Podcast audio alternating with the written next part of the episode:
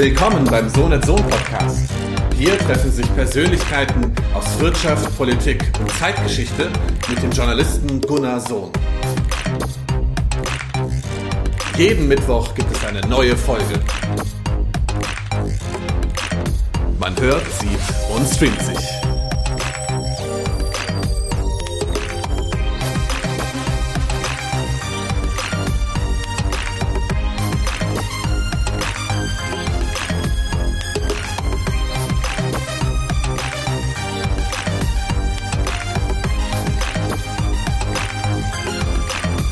Wir haben wieder ein, ein, ein, wirklich spannendes Thema. Das reiht sich ein in unsere innovationspolitische Debatte, die wir seit einigen Wochen führen ähm, unter anderem mit der Bundesagentur für Sprunginnovation und Thomas Jatzombeck vom Bundeswirtschaftsministerium hat er da auch äh, Stellung bezogen, ähm, wie ein europäisches Innovationsökosystem gelingen kann. Und ich begrüße Marco Alexander Breit, Leiter Abteilung am Arbeitsstab Künstliche Intelligenz und digitale Technologien im Bundeswirtschaftsministerium. Uff, das habe ich jetzt einmal mehr oder weniger schmerzfrei vorgelesen. Marco, wir sind ja in Kontakt gekommen durch diese ganze Innovationsdebatte auf äh, Twitter.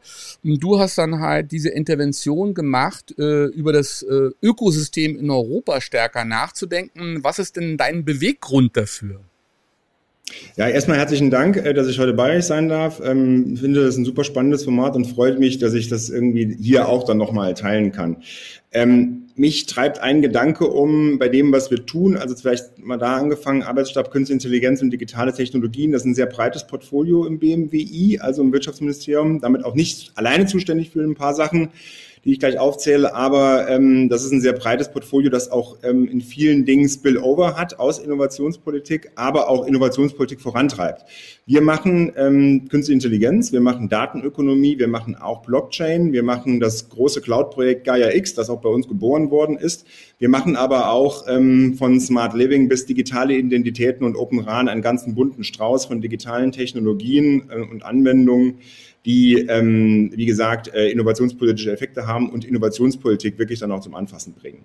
Bei uns im Haus gibt es zudem, das will ich ähm, ganz am Anfang sagen, eine Unterabteilung, Grüße an den Kollegen Ole Jansen, der sich nur mit Innovationspolitik befasst. Ähm, und das soll nicht vergessen werden, die sind sehr umtriebig, machen sehr viele Dinge.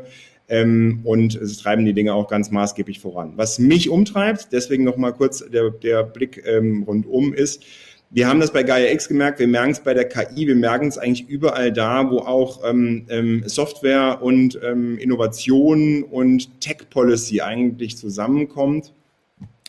Wir sind ähm, abhängig von Ökosystemen. Es geht eigentlich gar nicht darum, dass wir einzelne Projekte fördern, dass wir einzelne Technologien fördern, dass wir Rahmenbedingungen ähm, aufsetzen, damit Innovation sich entfalten kann. Das sind alles wichtige Maßnahmen, das sind alles wichtige Hebel, die wir umlegen müssen. Ähm, und ähm, ähm, da sind wir auch in Teilen der Bundesregierung dran. Da kann man immer besser werden und viele Dinge sind auch noch nicht so, wie sie uns wünschen.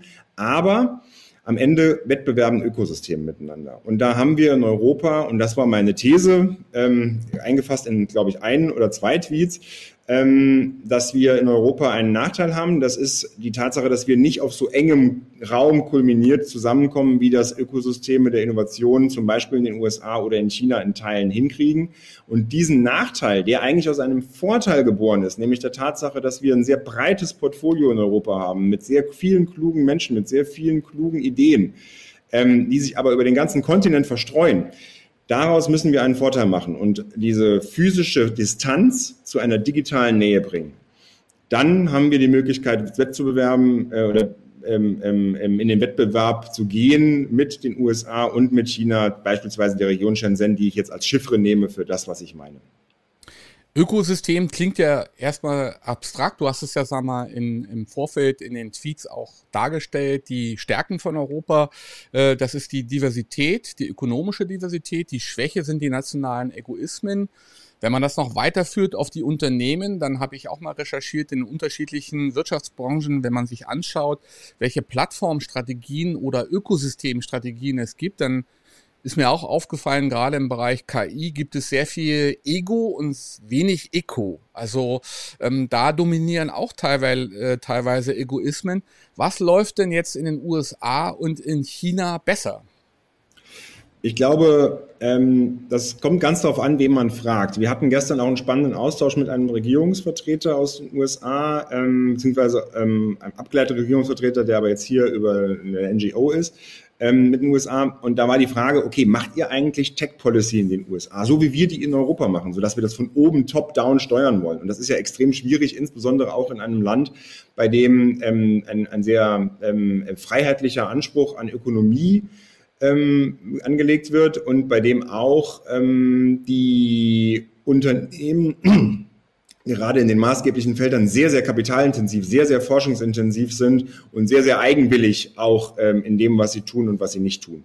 Die Antwort war vielschichtig. Ähm, ich glaube, dass wir in Europa diese politische Steuerung ähm, uns auf die Fahnen geschrieben haben, auch aus dem ähm, Gefühl heraus, dass wir aufholen müssen, dass wir wettbewerben müssen, die in den USA so gar nicht unbedingt an den Tag gelegt wird. Und gleichzeitig haben wir vieles, was wir in Europa staatlich anschieben wollen, in den USA aus der Privatwirtschaft herauskommt.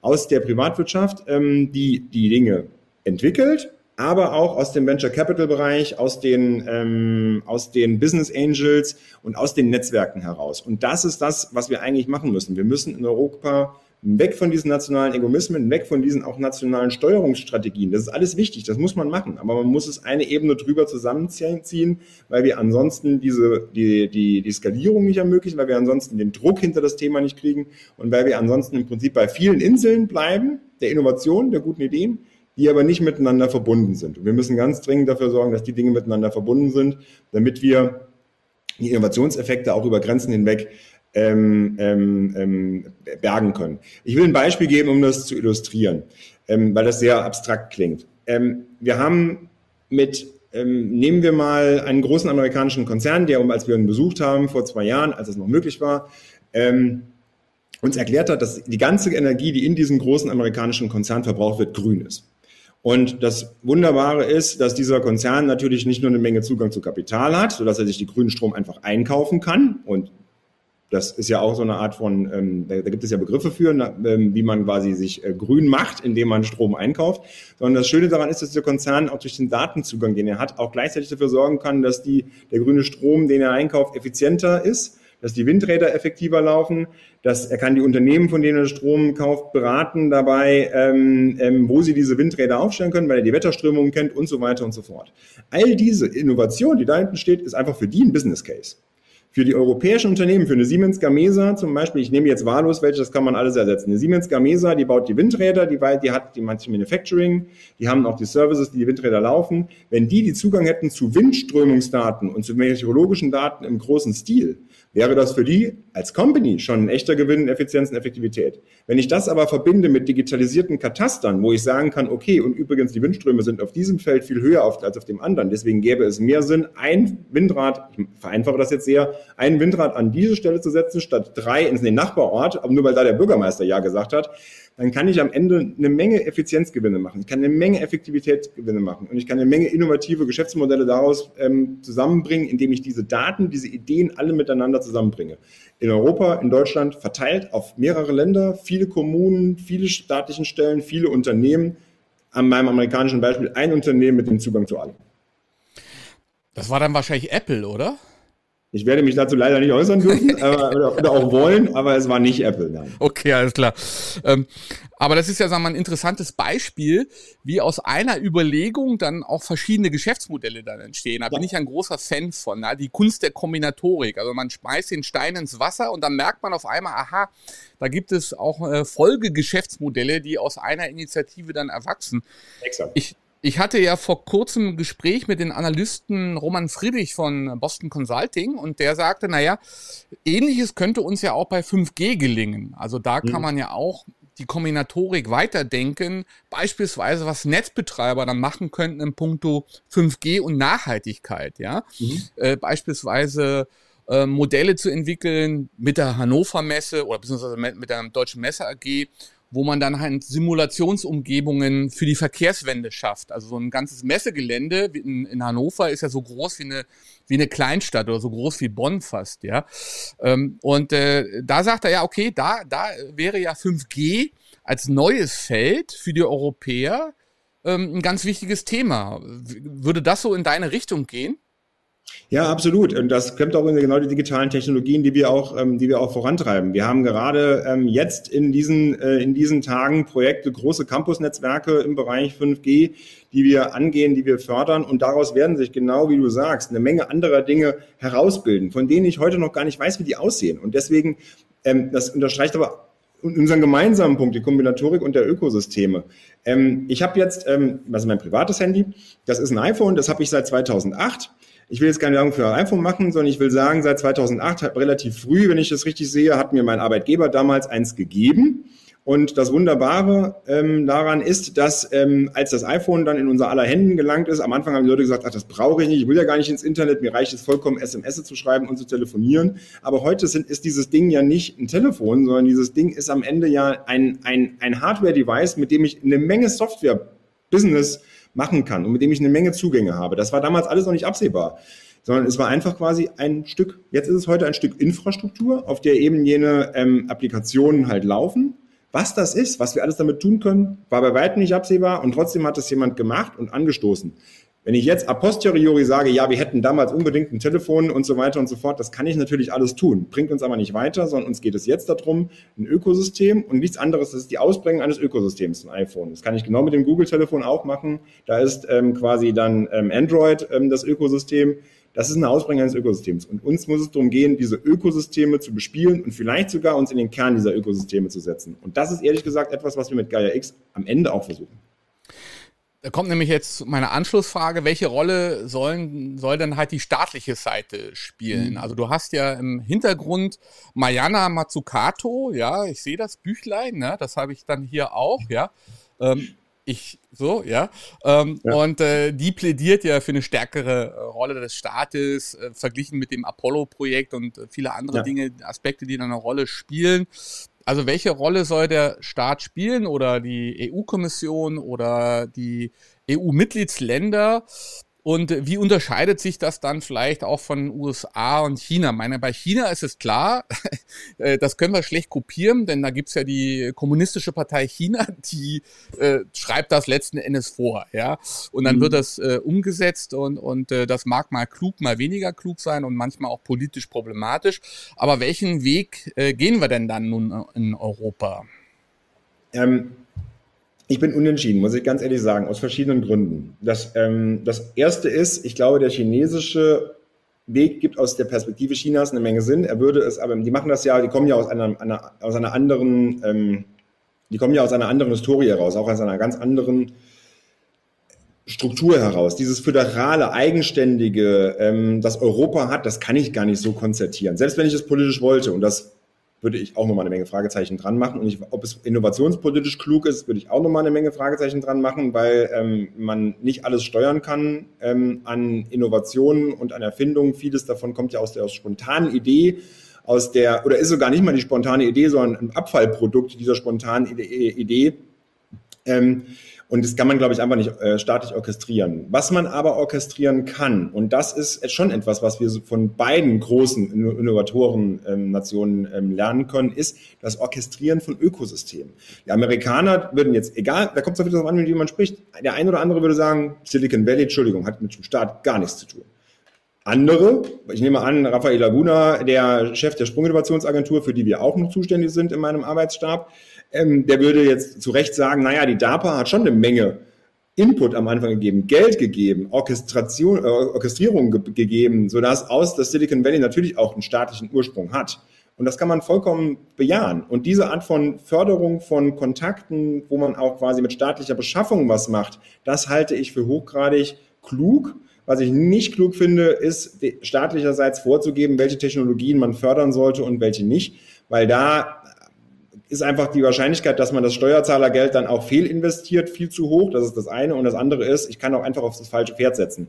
Ich erinnere mich noch, ähm, zwei Beispiele. Ich erinnere mich noch, dass ähm, ich eine PlayStation 4 gekauft habe. Da war ein Blu-ray-Player drin und damals war bei weitem noch nicht entschieden, ob wir Blu-rays kaufen oder ob wir dieses, ich habe es längst vergessen, wie es heißt, HD-CD-Ding da kaufen. Das, wenn ich mich richtig erinnere, von Microsoft stammte. Das Ganze wurde am Ende über die PlayStation 4 entschieden, also über eine Spielkonsole. Und bis heute sehen wir in jedem Mediamarkt, in jedem Saturn und in jedem Elektronikpartner DVDs und Blu-rays. Die anderen sind tot.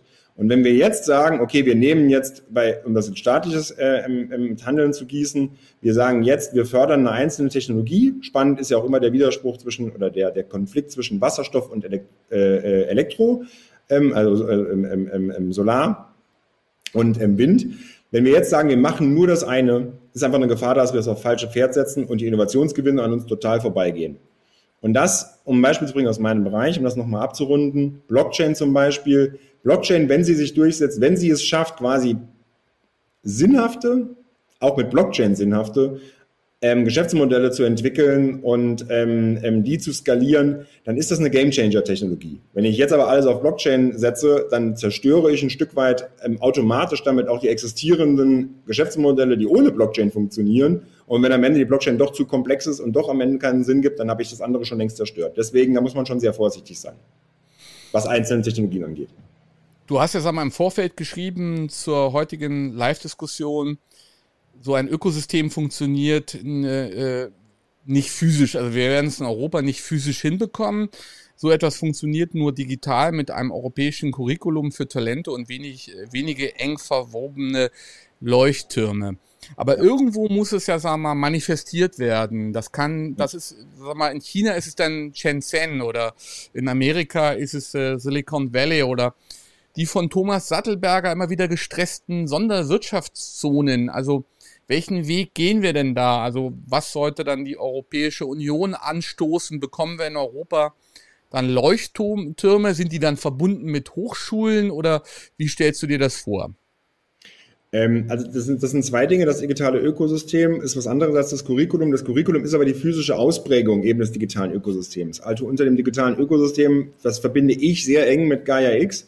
Nicht nur, weil wir das auch machen, sondern weil ich glaube, eine gemeinsame Dateninfrastruktur, interoperabel, modular, mit sehr einfachen Möglichkeiten miteinander in Datenbeziehungen zu treten, die fair, auf Augenhöhe sind, Datenschutz entsprechen und cybersicher sind, das halte ich für im Prinzip ein Gamechanger, weil es die Hürden der Kooperation so niedrig setzt, dass es wirklich dann quasi auch ein No-Brainer ist. Wenn ich eine gute Idee habe, sie vielleicht mit jemand anderem noch verbessern kann, dann mache ich das einfach, während heute noch viele Unternehmen sagen, oh, Datenteilen ist schwierig und dann kommt noch eine Menge äh, Overhead und, und, und Strukturierungskosten und sowas dazu.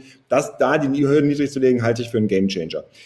Ähm, deswegen, und auf dieser Basis kann auch dieses Ökosystem funktionieren. Ich glaube, dass es physisch nicht funktionieren wird. Warum? Weil wir das ja merken an den Egoismen. Wenn ich schon in Deutschland sage, ich will ein Ökosystem ähm, aufbauen, ich will quasi das deutsche Silicon Valley bauen, dann habe ich ungefähr 16 Landesregierungen von 16, die den Finger heben und sagen, ja genau, das muss unbedingt bei uns hin. Dann sagen ähm, meine heimatlichen Saarländer sagen, das muss unbedingt ins Saarland. Die Berliner sagen, ich glaube, ihr seid ein bisschen verirrt, weil in Berlin haben wir doch schon so eine Startup-Community. Ähm, dann sagen die Münchner, ja, ja, um die TUM wird sich, äh, sortiert sich das viel besser als in München und dann haben die Hamburger noch nichts gesagt und der Rhein, der Ruhrpott auch noch nicht und äh, quasi das Rheinland auch noch nicht und Stuttgart. Also, und dann bin ich nur in Deutschland. Dann kommen die Pariser, dann kommt, die, dann kommt Florenz, die Schweden und all diese. Und bis ich dann am Ende irgendwo bin, habe ich wieder kein Ökosystem und wieder keinen physischen Hotspot, sondern ich habe am Ende dann ähm, diese ganzen Insellösungen, die wir, bei denen wir jetzt landen. Deswegen, und weil ich glaube, dass am Ende doch das physische Treffen enorm wichtig ist, ähm, weil es der Gelegenheit auch die Möglichkeit schafft, sich am Ende um der Spontanität sich Raum zu verschaffen, ähm, glaube ich, dass so eine Art europäisches Curriculum ein Weg dazu sein kann, indem ich großartige Talente im Prinzip wirklich bezahle, staatlicherseits vielleicht sogar, und sage, okay, ich habe aber spannende Unternehmenskooperationen. Ihr könnt im Prinzip dreieinhalb Jahre, Beispiel nach eurem Universitätsabschluss, führen wir euch durch verschiedene Top European Companies, durch, ähm, durch die besten Forschungsinstitute. Ihr könnt da drei Monate an einem, an einem Projekt arbeiten im Bereich KI. Ihr könnt hier vier Monate dran arbeiten, ähm, wie ihr, wie ihr, ähm, ich nehme jetzt was, was sehr entferntes ist, Smart Living Applikationen macht. Ähm, und dann könnt ihr wiederum hier bei einem amerikanischen, äh, bei einem amerikanischen, bei einem spanischen ähm, Telekommunikationsunternehmen an einem spannenden Projekt arbeiten. Und das muss belohnt werden. Und zwar durch Erfahrungen, die man sammelt, das ist ganz wichtig, glaube ich, für junge Menschen, die die Welt verändern wollen. Die wollen nicht nur Geld und irgendwie ein schönes Klima, die wollen auch die Welt verändern. Und dafür braucht man Erfahrung. Man sammelt Kontakte, die man kriegt. Natürlich auch finanziell muss sich das lohnen für die Besten. Und es gibt enorme Spillover-Effekte, weil damit schaffe ich ja ein ganzes Netzwerk von europäisch denkenden Innovatoren. Ähm, und das glaube ich, so eine Art, naja, sagen wir mal, Erasmus für Technologie und für Technologen, das wäre wirklich was, was ich mir gut vorstellen kann, was man auch europäisch steuern könnte. Und wie auch, wie gesagt, dann habe ich eine physische Ausprägung eben jenes digitalen Ökosystems. Ja, das habe ich mir gerade äh, notiert. Ich gesagt, das klingt wie, wie das Erasmus-Programm. Ja, mit Erasmus, mal sehen. ähm, ja, du, du hast da mal Gaia X ja schon, schon erwähnt. Mhm. Äh, ich hat, wir hatten ja schon äh, auch mehrere äh, Gaia X-Runden, da passiert ja eine ganze Menge. Komischerweise hatten wir da auch äh, ein Zusammentreffen äh, im Clubhouse. Also wir hatten ja ab und zu auch immer Nachbesprechungen nach den Sendungen im Clubhouse und dann sind einige aus dieser Gaia X-Initiative dabei gewesen. Die haben dann so ein paar Anregungen gegeben, weil wir da natürlich auch so offene Formate machen und sagen, welche Themen könnten denn interessant sein für Digital X Studio, für Digital X Ad hoc und da kam eben auch das Thema äh, Gaia X äh, dazu und das kam so eher aus der industriellen Ecke. Ähm, mhm. Das wird ja, sagen wir mal, in der Öffentlichkeit noch gar nicht so breit diskutiert, aber auf der Fachebene habe ich den Eindruck, dass das ganz gut läuft. Mhm. Also da gibt es in der Tat, es gibt einen riesen Gap zwischen dem, wie das Projekt eigentlich wirklich läuft und dem, was darüber berichtet wird. Das hat zwei Gründe. Das eine ist, ähm, ähm wir haben, also wir haben BMWI-seitig ähm, quasi oder auch die Kollegin in Frankreich, wir haben die Deadlines, die wir uns mal gesetzt haben, alle gehalten. Wir haben aus einem deutschen Projekt ein deutsch-französisches gemacht, wir haben aus einem deutsch-französischen Projekt ein europäisches gemacht und wir haben das Projekt, das war auch von Anfang an unser Ziel, aus der staatlichen Orchestrierung herausgegeben in die Hände der Unternehmen, die beteiligt sind und Organisationen, die beteiligt sind. Das war uns sehr wichtig, weil uns am Anfang auch klar war, das kann nichts werden, wenn ich das wieder staatlich übersteuere, sondern das muss im Prinzip business-driven sein, das muss einer klaren Business-Logik folgen. Ähm, im Ergebnis haben wir seit ähm, ähm, Februar diesen Jahres und jetzt mit neu gewähltem Board eine europäische ISBL, Nichtregierungsorganisation ohne Gewinnabsicht, ähm, die sich aus mittlerweile über 220 Mitgliedern äh, be, äh, bestellt, die auch aus 16 europäischen Ländern kommen. Dazu kommen noch ähm, aus Übersee, aus USA, aus Japan, aus äh, Korea ähm, Unternehmen, die dabei sind, die daran gemeinsam arbeiten und äh, Mitgliedsbeiträge zahlen, was ich für relevant halte, weil das auch zeigt, dass die im Prinzip an auch, also da, die wollen auch was sehen, wenn sie Mitgliedsbeiträge zahlen. Das ist nicht nur quasi la pour la, das da passiert. Das andere ist, wir haben über 800 Unternehmen in Deutschland, die daran arbeiten. Wir haben jetzt gerade im Bundeswirtschaftsministerium einen Wettbewerb vollendet ähm, und die ersten Projekte sind in der Bescheidung, die Anwendungsfälle auf der Basis von Gaia X ähm, ähm, machen an, und auch zeigen sollen, dass auf der Basis von Gaia X ganz wesentliche Innovationsgewinne möglich sind.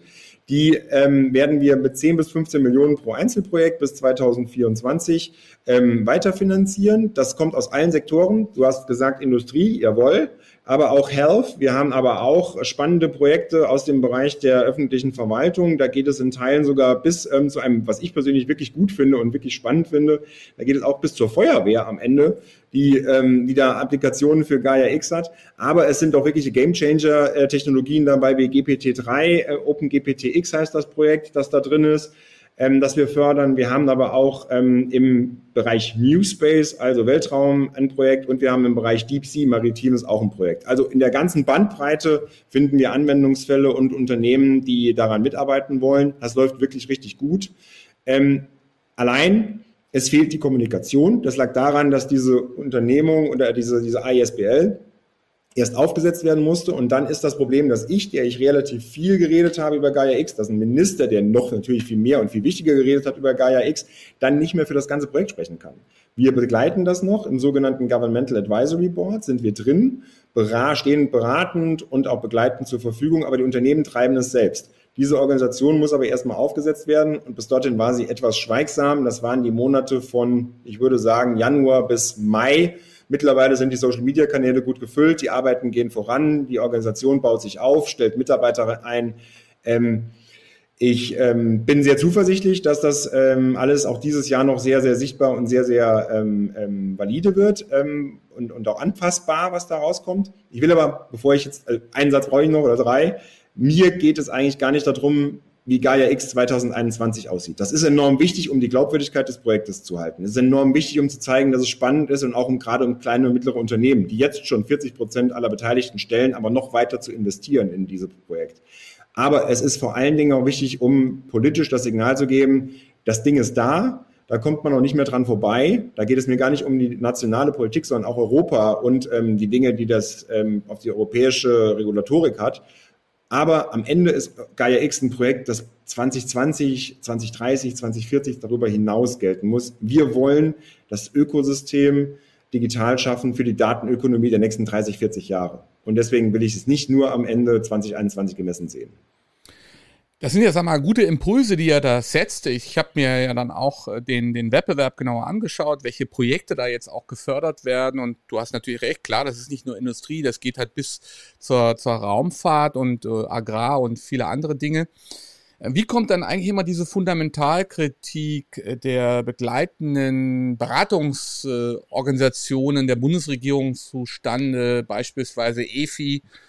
Äh, Expertenkommission für Forschung und Innovation, die dann sagen, naja, die Innovationspolitik äh, steht so sehr unter Druck, dass sie zwar Strategien am laufenden Band produziert, sich die einzelnen Ministerien jedoch gegenseitig blockieren. Beispiele guter Zusammenarbeit gibt es, aber sie sind selten. Und wenn die Strategien dann irgendwann einmal fertig sind, behindern schwerfällige Prozesse und kleinteilige Regelungen die Umsetzung. Das hat äh, Dietmar Haarhoff in einem Beitrag äh, für die Zeit äh, geschrieben. In einem aktuellen Bericht der EFI-Kommission, da sind ja auch so mal einige äh, Kritikpunkte drin. Ähm, ja, wie kommt das, mhm. dass wir mal diese, diese, diese, ist das dann halt ein zu geringer Blick auf die Praxis oder schaut man da nicht genau unter die Motorhaube oder wie kommt so eine Fundamentalkritik zustande? Ähm, vorab zwei Disclaimer. Erstens, ich glaube, es ist, nicht, es ist für uns und unser Tool nicht besonders hilfreich, diejenigen, die uns auch beraten und kontrollieren sollen, dabei zu kritisieren, wenn sie uns beraten und kritisieren. Ähm, das zweite ist, ähm, ich bin nur für einen wirklich kleinen Teil dieser Dinge verantwortlich. Ähm, nur in einem Haus und nur für einen bestimmten Teil der Technologien. Vieles habe ich ja schon gesagt, läuft auch bei den Kolleginnen und Kollegen. Deswegen kann ich da jetzt keine extensiven Antworten geben. Aber ich, also auf alles. Aber ich, ich sehe den Punkt an drei Stellen die Tatsache, die Sprunginnovationsagentur, die wir, die wir gegründet haben oder die quasi die Koalitionäre gründen wollten, als äh, sie den Koalitionsvertrag unterschrieben haben, die wir im BMWI auch begleitet haben, gemeinsam mit dem Bundesforschungsministerium und dem Bundesfinanzministerium sind wir da unterwegs die hat zu viele Fesseln für das, was sie eigentlich erledigen soll und welche Aufgaben sie erledigen soll. Da sind aber alle sich einig. Da ist auch die Kolleginnen und Kollegen in den anderen äh, Ressorts sind sich da einig.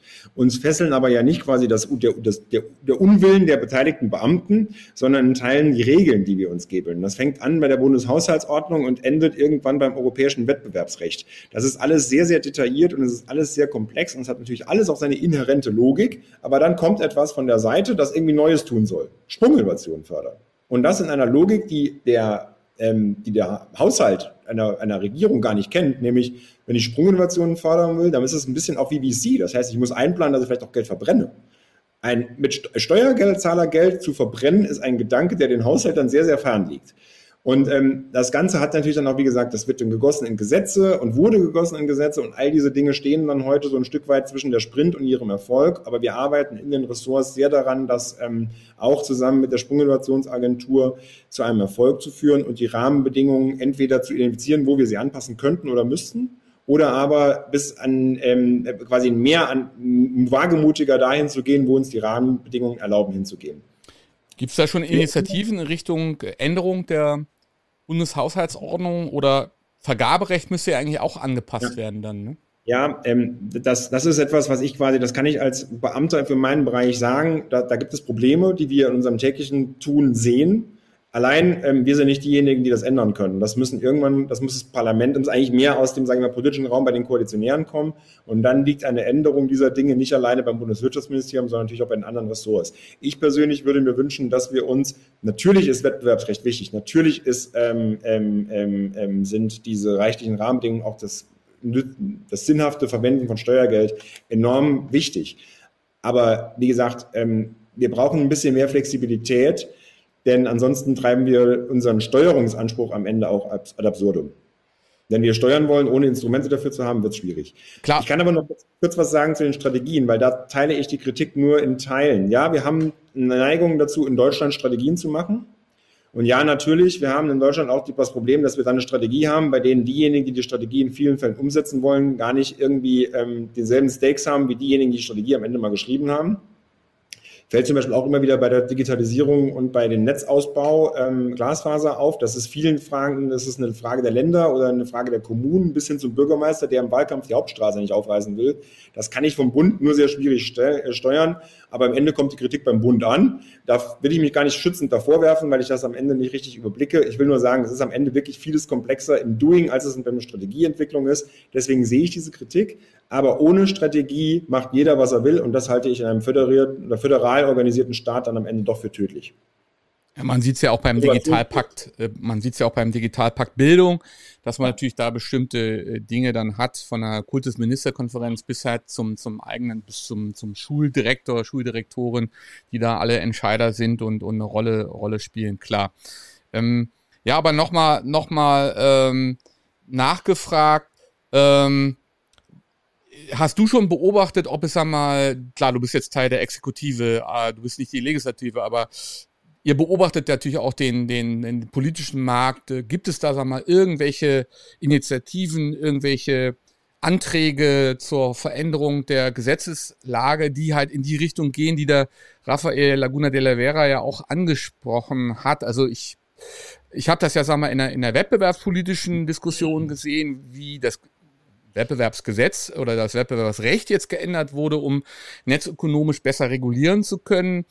Das fand ich sehr, sehr interessant, auch was Haukap und Koda mitentwickelt haben. Äh, siehst du sowas ähnliches auch in dieser Thematik? Ich sehe es am Horizonte. Ich sehe es nicht mehr aktuell. Warum? Ähm, wir sind in einer Phase, ähm, ähm, in der eine Regierung sich nicht mehr zum großen Wurf hinsetzen kann, weil einfach die beteiligten Akteure nicht mehr wissen, wer in vier Monaten der beteiligte Akteur ist. Ähm, insofern wird sich da jetzt bis zur Legislaturperiode, in dieser Legislaturperiode wahrscheinlich eher nichts mehr bewegen. Also mit wahrscheinlich äh, Klammern sicher nicht. Aber nichtsdestoweniger sehe ich aber bei vielen Wahlprogrammen ähm, der Beteiligten oder wahrscheinlich an der Koalition der nächsten Beteiligten da Bewegung. Ich, ähm, man, sehr konkret geworden ist die CDU, was Sprint angeht. Ich weiß aber auch, von ähm, den Vertreterinnen und Vertretern der Grünen, dass die die Sprint ähm, sehr auf dem Schirm haben und da auch quasi ähm, ähm, ähm, wahrscheinlich Fesseln ablegen wollen, wenn sie denn auch regieren. Bin mir sehr sicher, bei den Freien Demokraten findet man ähm, ähnliche Bestrebungen, die ich auch zumindest aus dem persönlichen Gespräch kenne. Insofern bin ich guter Dinge, dass wir das angehen. Ob daraus dann eine Änderung des Haushaltsrechts wird, das wage ich mal momentan noch zu bezweifeln, weil da ähm, das wird ein dickes Brett und man muss bedenken, nehmen wir an, diese Koalition bleibt nicht die nächste, was nach den Wahlumfragen relativ wahrscheinlich ist, dann wird, wird es natürlich auch an der einen oder anderen Stelle für die Parteien, die neu an der Regierung beteiligt sind, erstmal eine Orientierungsphase geben müssen, wo die auch überblicken müssen, was eigentlich wo mit dem wirklichen Regierungshandeln dann auch kollidiert. Und diese Zeit muss man abwarten. Insofern, das halte ich auch nicht für ein 100-Tage-Gesetz. Wir kommen so langsam zum Schluss, zum Finale. Es gab natürlich auch ein paar Reaktionen im Netz, auch im Vorfeld. Also ich will halt eine Geschichte nochmal nach, noch nach vorne holen. Ein Posting von Erika Mann, die ja in Brüssel auch als äh, kluger Kopf unterwegs ist und äh, Public Affairs macht. Ähm, sie sagte, naja, man braucht bei der ganzen Ökodiskussion auch mehr Realismus, also Bereiche, wo man dann einfach nicht mehr punkten kann, beispielsweise Chipproduktion aller Taiwan. Oder sie sagt auch, ähm, man müsste sich vielleicht auch anlehnen an andere Entwicklungssysteme, äh, beisch beispielsweise in Taiwan, China oder USA, äh, wenn es sagen wir, um Augmented Reality etc. geht. Äh, wie siehst du das? Also was, wo ist der Zug abgefahren und wo sind wir eigentlich richtig gut? Also ich ähm, finde dieses ähm, nicht jetzt ad hominem, sondern ich finde das Argument, dass, dass der Zug ist abgefahren, eigentlich ehrlich gesagt nie gültig, weil der Punkt ist, es ist immer, gestern war immer der beste Zeitpunkt, um einen Baum zu pflanzen. Ähm, aber das heißt nicht, dass ich ihn heute quasi nicht mehr pflanzen muss, weil er nicht mehr wachsen wird. Ähm, die Frage, wo es sich noch lohnt, ist eine, die von Technologien abhängig ist. Da habe ich ja schon meines dazu gesagt, ich finde es schwierig. Das muss man immer von Technologie zu Technologie sehr genau beäugen, welche Effekte das auch hat. Allerdings glaube ich, dass Souveränität ähm, des Handelns, des Handelns ein ganz maßgeblicher Faktor ist, insbesondere in einer Welt, in der wir sehen, dass ähm, sich politisch gewisse Konflikte zuspitzen, bei denen wir digital in der Mitte auch zerrieben werden können. Ähm, und da halte ich quasi einen eigenen Zugang zu einer Chipproduktion, einen eigenen Zugang zur Batteriezellproduktion, einen eigenen Zugang auch zu Cloud-Architekturen für ganz maßgeblich. Die Kanzlerin hat das sehr, sehr, sehr eingängig, wie ich finde, 2019 mal auf dem Digitalgipfel, als sie Gaia X mit vorgestellt hat, ähm, formuliert. Sie hat gesagt, Europa muss nicht alles tun, aber Europa muss in der Lage sein, alles tun zu können. Und so sehe ich das auch mit der Chipproduktion und ich bin froh, dass es Unternehmen gibt, die das ähnlich sehen. Ähm, das sind große deutsche Unternehmen, aber auch große andere europäische Unternehmen, die sagen, Chipproduktion ist nicht verloren. Und ganz ehrlich, wenn ich mir jetzt die Marktsituation im Bereich Chips angucke, dann sehe ich überall Mangel, Mangel, Mangel. Da habe ich nicht das Gefühl, dass man da abgehängt ist. Und wenn ich in den DAX schaue, dann sehe ich mit Infineon ein Unternehmen, das bei der Chipproduktion sehr weit vorne ist. Ich sehe mit ASML europäische Player, ich sehe mit einer NXP europäische Player. Also ich, woher das Argument sich auch genau auf die Chips produziert äh, oder überlagert wird, das kann ich nicht nachvollziehen. Da bin ich gerne bereit, mich für Roman auszutauschen. Unter dem Caveat, ich bin für Chips nicht zuständig, aber ähm, ich glaube, was ich gesagt habe, gilt darüber hinaus trotzdem. Das könnt ihr dann auch nochmal bilateral austragen mit der Erika Mann, die ja da auch sehr, sehr aktiv ist im äh, Social Web. Aber du hast ein wichtiges Stichwort äh, angegeben, Chipproduktion, Halbleiterproduktion. Wir sehen ja, sag mal, die Anfälligkeit äh, im Lieferkettenmanagement, dass durch, die, durch den Lieferengpass, den wir jetzt haben bei Halbleitern, natürlich auch als Folge der, der Pandemie und natürlich auch vieler Dinge, die da äh, abgelaufen sind, auch im Suezkanal und, und äh, wie Containerschiffe jetzt äh, durchkommen, nicht durchkommen, ähm, wie Produktionen aufrechterhalten werden konnten, wie anfällig das Ganze ist, also Stichwort Resilienz, ja.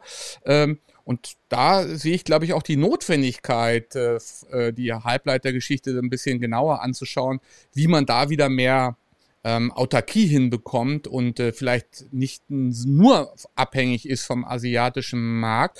Denn die Folgewirkungen sind ja doch dramatisch, ne? also bis hin zu Nutzfahrzeugen. Also wir haben da mit einem Anbieter mal gesprochen, der sagte, jo, pff, teilweise Wartezeiten von einem Jahr wegen einer Halbleitergeschichte. Also das ist gar nicht zu unterschätzen. Das geht äh, bis ins, in die kleinste Autoproduktion rein. Und die Dinge konkurrieren miteinander. Also man muss es ja sagen, also wenn ich mich, ähm, man, man sieht es, ganz einfaches Beispiel, man sieht es daran, dass Tesla hat Probleme, habe ich aus der Zeitung, ähm, Chips zu kriegen und die zahlen jetzt sogar noch deutlich mehr. Auf der anderen Seite sind die Leute nicht in der Lage, ähm, bis hin zum Haushaltswarengerät ähm, Dinge zu kaufen, weil sie irgendwo in irgendwelchen Containern noch im, im weltweiten Stau stehen. Ähm, Sony kann keine PlayStation 5 produzieren, weil sie in Teilen auf dieselben Chipfabrikanten zurückgreifen. Volkswagen ähm, hat angegeben, auch das habe ich gelesen, ähm, die anderen Automobilhersteller haben eine ähnliche Meldung gegeben, dass sie ähm, der Chipmangel trotzdem zurückwerfen wird. Gleichzeitig steigt nochmal bei Infineon die Nachfrage und auch bei allen anderen europäischen ähm, Chipherstellern. Deswegen, in der Tat ist es so, wenn man da auch er Werte, äh, Werke vor Ort hat, das ist, glaube ich, auch nochmal ein Unterschied, ob es europäische Unternehmen sind oder ob die Werke auch vor Ort sind, weil ähm, wie anfällig die globale Logistik ist, hat man durch Corona und hat man durch die Suezkanalkrise, ähm, na gut, Suezkrise ist politisch besetzt, aber die, den, den, den Vorfall im Suezkanal ja sehr klar gesehen. Insofern teile ich das absolut. Ja, und das Ganze mit dem Suezkanal ist ja noch nicht erledigt. Also mit den Entschädigungszahlungen hat man sich ja äh, mittlerweile geeinigt, aber äh, den Rückstau, den hat man immer noch nicht abge äh, abgearbeitet. Das haben mir dann auch Logistikexperten bestätigt. Dazu werden wir übrigens auch nochmal eine, eine Sendung machen, nur zu diesem Thema äh, Halbleiter, Logistik und die Folgewirkungen auf die Produktion beispielsweise in Europa oder in Deutschland. Ja, ich glaube, wir haben jetzt sag mal viele Themen besprochen. Einiges hast du auch so quasi erschlagen, was sag mal im, auf Twitter jetzt dann noch gefragt wurde, äh, Marco. Insofern, ja, wünschen wir dir äh, für deine Arbeit weiterhin viel Erfolg und ähm, ja, wir sehen uns dann vielleicht wieder, wenn die neue Bundesregierung konstituiert ist, wenn neue Pläne vorgelegt werden, wenn vielleicht auch ein Digitalministerium dann gegründet wird. Ne? Da, dazu bist du auch, darauf bist du ja auch eingegangen mit den Lego-Geschichten da, ne? Ja, ja, richtig, ja. Ich, ähm, ja, man, man ist ja irgendwie auch nicht nur Beamter, sondern auch politisch denkender Mensch und hat da vielleicht zum einen oder anderen seine Meinung. Genau, und dann werden wir natürlich sehen, äh, wie, wie auch die Exekutive äh, da vorgeht, äh, was dann auf ministerieller Ebene weiter mhm. passiert. Und natürlich auch bei Europa und Gaia X bleiben wir auch am Thema. Ja, vielen Dank für das Gespräch und man hört, sieht und streamt sich dann wieder nächste Woche, nee, morgen am Donnerstag. Da machen wir einen Rückblick auf die Mobile World in Barcelona und zeigen, gehen nochmal ein, was da mal die Höhepunkte waren in der vergangenen Woche. Also dann morgen, glaube ich, um 12 Uhr haben wir das ähm, Digital X ad hoc äh, diese Session da angesetzt. Ja, vielen Dank, Marco. Ich danke euch äh, und wünsche gutes Verrichten und eine gute Woche. Danke. War mir eine Freude. Tschüss. Jo, tschüss.